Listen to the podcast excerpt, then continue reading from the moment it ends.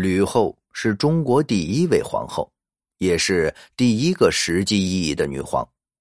这个唯我独尊的女独裁者，在汉朝有着说一不二的地位，但是放到境外却不好使了。公元前一九二年，吕后遇到了一件糟心事。那这件糟心事是什么呢？就让我们跟随司马光的脚步，进入《资治通鉴》的世界。公元前一九二年，汉惠帝四年，临朝听政的吕后。收到了一封来自匈奴冒毒单于的亲笔信。吕后打开信一看，竟拍案大怒，狂吼道：“这个蛮夷，好大的胆子！”那么，冒毒单于在信中到底写了什么呢？根据《资治通鉴》记载，孤愤之君生于举泽之中，长于平野牛马之域，数至边境，愿游中国。陛下独立，孤愤独居，良主不乐，无以自娱，愿以所有益其所无。简单翻译过来就是：我莫毒单于刚刚失去了妻子，生长于牛马生长之域。我曾数次来到边境，希望能够遨游于中国。陛下呢？你和我一样，因失去了配偶而独居。既然两主都因为失去配偶而闷闷不乐，不如咱俩凑在一起，互通有无，岂不美哉？即使对于一个普通女子看来，默读的行为都是赤裸裸的性骚扰，是对女人的严重侮辱；对于唯我独尊的吕后来说，更是难以忍受的奇耻大辱。于是，吕后愤怒的问群臣：“我该怎么办？”对此，吕后的妹夫樊哙说：“只需给我十万大军，就可以横行大漠，为陛下洗雪辞辱。”然而，站在一旁的大臣季布却说：“樊哙该杀！当年高祖刘邦带领三十二万大军讨伐匈奴，结果被围困于白登。樊哙作为上将军参与了此战，他可曾为高皇帝解围？”如今天下刚刚平定，苍夷未服，樊哙就夸口自己能以十万大军横行匈奴，难道你比高皇帝还厉害？这是对吕后当面的侮辱。至于默毒单于，他本身就是个蛮夷，不懂礼数，就别管他了。季布的话很快就让吕后从狂怒中冷静了下来。对呀，以刘邦的军事才干，尚不能驱逐匈奴。更何况其他人，如今天下尚未平复，岂能和匈奴全面开战？于是吕后忍着巨大的侮辱，亲笔给默读单于写了封谦卑的回信。单于不忘毕义，赐之以书。毕义恐惧，退而自图。年老气衰，发齿堕落，行不失度，单于过听，不足以自悟。必亦无罪，意在建设。且有御车二乘，马二四，以奉长假。简单翻译过来就是：我老了，牙齿都掉了，路都走不稳，与单于结亲，恐怕会污了单于的身子，请单于不要见怪啊！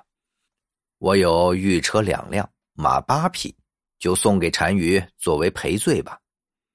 收到吕后的来信后，默读单于心花怒放。他之所以向吕后求婚，当然不是真的想和吕后结亲，实际上他就是想激怒汉朝，想找借口和汉朝全面开战。如今看到吕后遭受如此侮辱，却仍向自己服软，这便说明，即使不用发动全面战争，仍可逼迫汉朝向匈奴和亲并纳贡。最终，默毒单于不痛不痒，得了便宜，还卖乖的对汉使者说：“未尝闻中国礼义，陛下幸而赦之。”默毒单于对吕后的性骚扰，最终以汉匈两国重新和亲作为结束，而这次事件也被汉朝史官命名为“曼殊之辱”，成为了汉朝的顶级国耻。吕后虽然没有明面上对匈奴用兵，但在暗地里，他却发愤图强，制定各种政策，准备向匈奴复仇。汉惠帝六年，吕后向全天下十五岁少女颁布了一项特殊的命令：女子年十五以上不嫁，五算。也就是说，天下女子到十五岁仍不嫁人，将收取五倍的人头税。刘邦建立汉朝后。立即修改了秦朝的税制。汉朝税制主要分为三部分：第一，田赋，也就是土地税；第二，算赋，也就是人头税；第三，耕赋，也就是徭役。为了让百姓尽量的开垦田地，刘邦决定采取轻税政策，即十五税一。然而，为了填补财政空缺，算赋的额度却被定得相当高。按照汉律规定，十五岁为百姓正式交税服役的年龄，但凡十五岁以上，都得向国家上交一百二十钱，而一百二十钱都是一算。对于百姓来说，这是一个沉重的负担。而吕后规定，女子十五岁以上不嫁，就得缴纳五算，也就是六百钱。可以说，女子若想在汉朝保持单身，所花的代价那将相当大，或许只有富豪之女才能享受单身贵族的生活。吕后为何一定要劝国女子早婚早育呢？这当然是为了增加人口。秦朝末年以来，天下大乱，在战乱中，中国人口可谓损失惨重。根据《史记》记载，天下初定，故大成名都散亡。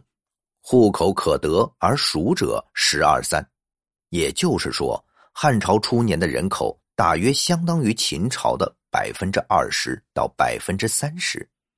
按照秦末两千万人口来算，汉朝人口最低可至四百万左右。若算上流亡的人口，汉初人口最多可有一千三百万。而匈奴多少人口呢？冒都单于有空闲之士四十万。按照五人出一兵的原则，匈奴人口可达二百万左右。要战胜从生下来就在学习打仗的匈奴人，汉朝必须利用人海战术。而区区数百万可控人口根本承受不了和匈奴的全面战争。不仅军队数量不够，粮草、军械供应也不够。而要战胜匈奴，就需要大量增值人口。以数量庞大的军队以及强大的财力，将匈奴活活的耗死。而吕后制定这种鼓励早婚、惩罚晚育、不婚的政策，就是出于这一点。那么有人就要问了：既然汉朝人头税收得如此之重，那么生孩子越多，岂不是要交更多的税？实际上，汉朝早就有了个兜底条款，那就是生子免役政策。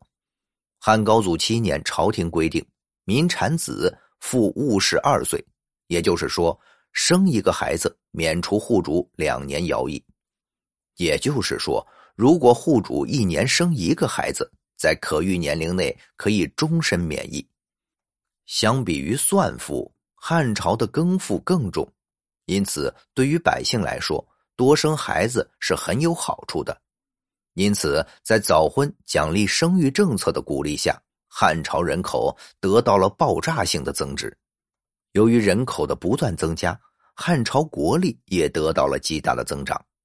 汉朝初年，由于穷困，将相公卿都只能乘坐牛车上班；而到了文景年间，京城的国库钱币积累到数以万计，因为积压太久没有使用，穿钱的绳子都腐烂了。国家粮藏的粮食太久没有启用，一年的陈粮压着一年的陈粮，甚至仓库都装不下，只能摆在外面，以至于全部烂掉。而人口也由汉初的一千多万增值到汉武帝时期三千二百万。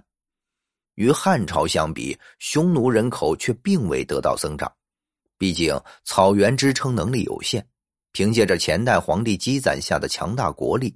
汉武帝于公元前一三三年对匈奴发动了全面反击，而这距离吕后颁布早婚政策不过五十七年。在人力物力的支撑下，汉军铁骑深入漠北，大败匈奴，斩首二十二万级，自己则损失了二十万人。对于二百万人口的匈奴来说，死伤二十二万人可谓是天大的损失。但对于汉朝来说，损失二十万人，并非不能接受。可以说，汉朝是用子宫战争击败了匈奴。吕后的早婚政策也造成了一些弊端。汉宣帝时期的大臣王吉曾说：“世俗嫁娶太早，未知为人父母之道而有子，是以教化不明而民多夭。”也就是说，从长远角度看，早婚不利于人口的持续增值。毕竟父母年纪太小，哪懂得怎么教育和养育孩子？毕竟他们自己就是未成年的孩子。好了，以上就是本期的内容。如果您喜欢我们的节目，欢迎订阅、点赞、转发，感谢大家的支持。